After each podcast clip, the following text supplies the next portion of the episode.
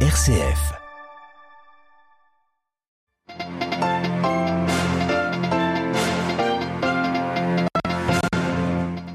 Une étape importante sur la voie de la réconciliation entre l'Église catholique et les peuples autochtones, amérindiens principalement. Au Vatican, publication d'une note de deux dicastères qui rejette trois bulles pontificales du XVe siècle qui accordaient aux colonisateurs le droit de s'emparer des terres et des biens des peuples autochtones. Retour au Brésil de l'ancien président Jair Bolsonaro après trois mois d'absence. Les Brésiliens sont cependant divisés sur son avenir politique. D'ici 2030, les énergies renouvelables vont doubler. Un accord a été trouvé finalement par les 27 États membres de l'UE et les eurodéputés ce matin, un point clé de l'ambitieux plan climat européen. Et puis enfin au Sénégal, dans un climat tendu, à Dakar, l'opposant Ousmane Sonko a été condamné à la prison avec sursis. Il reste éligible selon ses avocats. Il pourrait ainsi se présenter à la présidentielle de février 2024. Radio Vatican, le journal, Marie Duhamel. Bonsoir à tous. Le pape remercie les fidèles et amis qui lui envoient leurs vœux de guérison. Ce soir, les nouvelles sont encourageantes. Hospitalisé depuis hier après-midi pour une infection respiratoire, François poursuit son traitement. On attend d'ici peu un communiqué dont nous vous ferons part.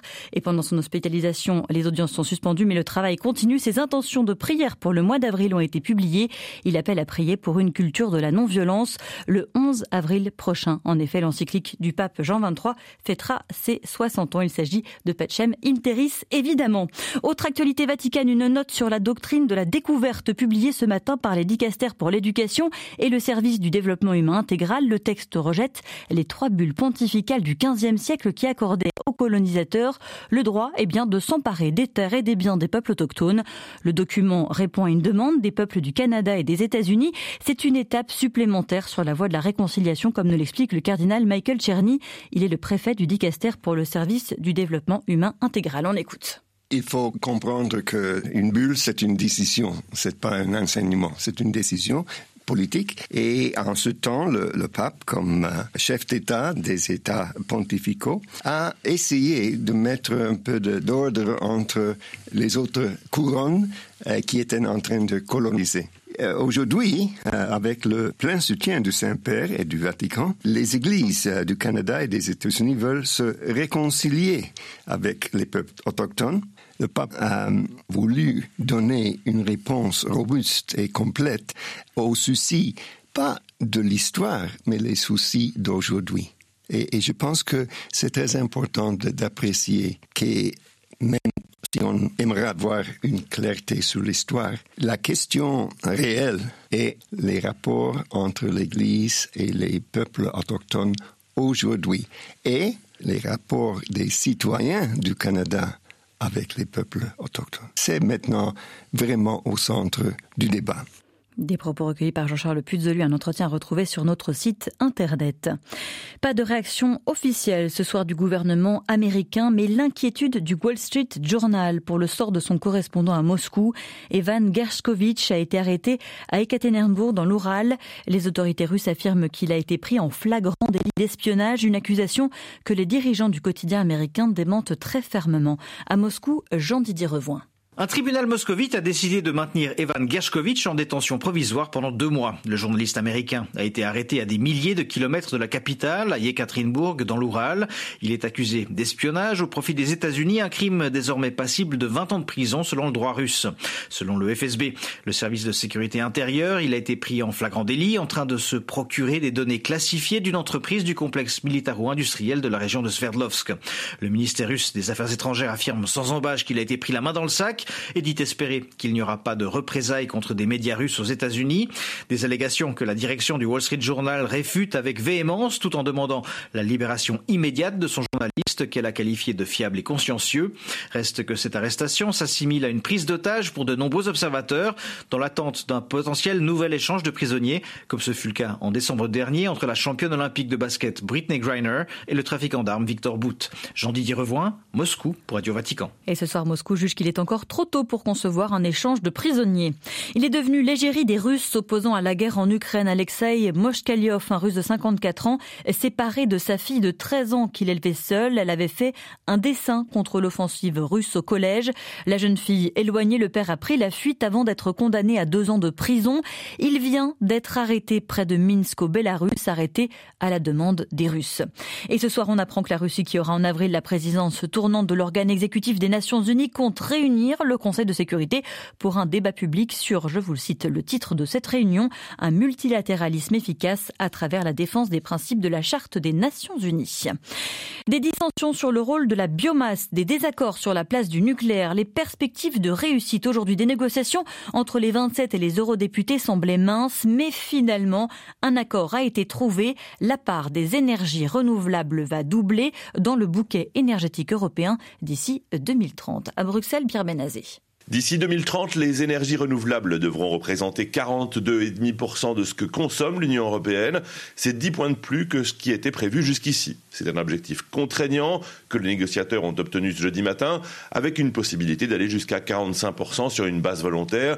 Il s'agit donc de doubler en un peu moins de 7 ans le niveau actuel. Il est à 22% de renouvelables dans le bouquet énergétique européen. Certains, comme les Scandinaves et les Baltes, sont déjà à des niveaux qui s'approchent ou dépassent cet objectif. En revanche, il y aura encore beaucoup de travail à accomplir pour d'autres, comme l'Irlande, Malte ou le Benelux, qui sont tous en dessous de 13% de renouvelables. Les Européens ont finalement trouvé un terrain d'entente pour inclure la biomasse dans les énergies vertes, c'est-à-dire brûler du bois pour produire de l'électricité, une priorité poussée par les pays scandinaves. Les négociateurs ont surtout réussi à intégrer dans le texte une exigence de la France, à savoir l'hydrogène produit avec de l'énergie nucléaire. Il pourra être comptabilisé comme hydrogène bas carbone sans toutefois être qualifié d'énergie renouvelable, ce qui était une ligne rouge pour l'Allemagne. Pierre Benazet, Bruxelles. RFI pour Radio Vatican. près d'un lac des Hautes-Alpes, le plus grand réservoir d'eau douce d'Europe de l'Ouest, le président français a présenté son plan destiné à améliorer la gestion de l'eau alors qu'elle se raréfie. L'écowatt servira à mesurer la consommation par rapport aux ressources disponibles. Il faudra aussi à l'horizon 2030 faire 10% d'économie d'eau dans tous les secteurs agriculture et industrie comprises. Après trois mois d'exil volontaire aux États-Unis depuis l'investiture de son successeur, le président Lula, Jair Bolsonaro, eh bien, est de retour au Brésil ce jeudi pendant son absence, plusieurs scandales ont éclaté. Aussi, le retour de l'ancien président d'extrême droite brésilien sera mouvementé. Les Brésiliens sont divisés sur la place qu'aura Jair Bolsonaro sur la scène politique. Reportage à Rio, Sarah Cozzolino. Malgré ses ennuis judiciaires, Jair Bolsonaro incarne un espoir pour l'opposition au gouvernement, selon Mauricio, professeur de boxe. Qu'il soit éligible ou non, c'est un leader, une personne qui rassemble les foules. Qu'on l'aime ou non, il faut reconnaître qu'il met les gens dans la rue. Je pense que son retour est très important pour son parti et pour l'opposition. Son ami Jesus n'est pas d'accord. Électeur de Jair Bolsonaro en 2018, il a été déçu des scandales à répétition entre la gestion de la pandémie, les attaques à la démocratie et maintenant les bijoux saoudiens. Il estime que l'ancien président n'a plus de crédit. Les scandales ont été prouvés et ça attriste beaucoup de monde. Tous les Brésiliens attendaient que cet homme soit enfin un représentant de la nation de qualité et il est impliqué dans des scandales.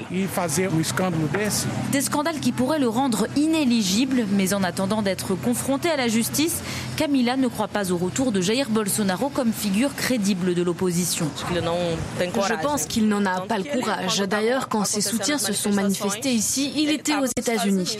Ces acteurs se mobilisent indépendamment de lui. En tout cas, dès son retour, ses revenus seront assurés. Entre le salaire de son parti et le cumul de deux retraites, Jair Bolsonaro devrait gagner 18 000 euros par mois. À Rio de Janeiro, Sarah Cozzolino pour Radio Vatican. En Équateur, la Cour constitutionnelle autorise l'ouverture d'un procès en destitution pour détournement de fonds contre le président en fonction. La justice a été saisie par les parlementaires, le Parlement étant dominé par l'opposition. Guillermo Lasso, 67 ans, devra maintenant présenter sa défense devant les élus. Les parlementaires, ses détracteurs devront recueillir une majorité des deux tiers pour obtenir sa destitution. Au Sénégal, un des deux principaux, un des principaux opposants au président Macky Sall, Ousmane Sonko, a été condamné aujourd'hui à deux mois de prison avec avec sursis, euh, condamné pour diffamation à l'encontre de la ministre du Tourisme. Le verdict est tombé à la mi-journée. Il ne le prive pas de son éligibilité, clament ses avocats. Mais Ousmane Sonko pourra-t-il se présenter à la présidentielle de 2024 Son avenir reste suspendu à un éventuel appel. Et puis enfin, des heurts dans les bidonvilles de Nairobi, mais globalement moins de violence aujourd'hui que lors des deux précédentes journées d'action au Kenya contre le gouvernement Ruto et l'inflation. En février, elle a atteint 9,2% sur un an.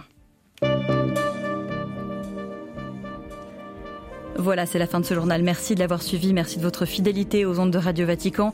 L'actualité revient demain matin à 8h30. Vous serez en compagnie de Xavier Sartre. Je vous souhaite quant à moi une excellente soirée.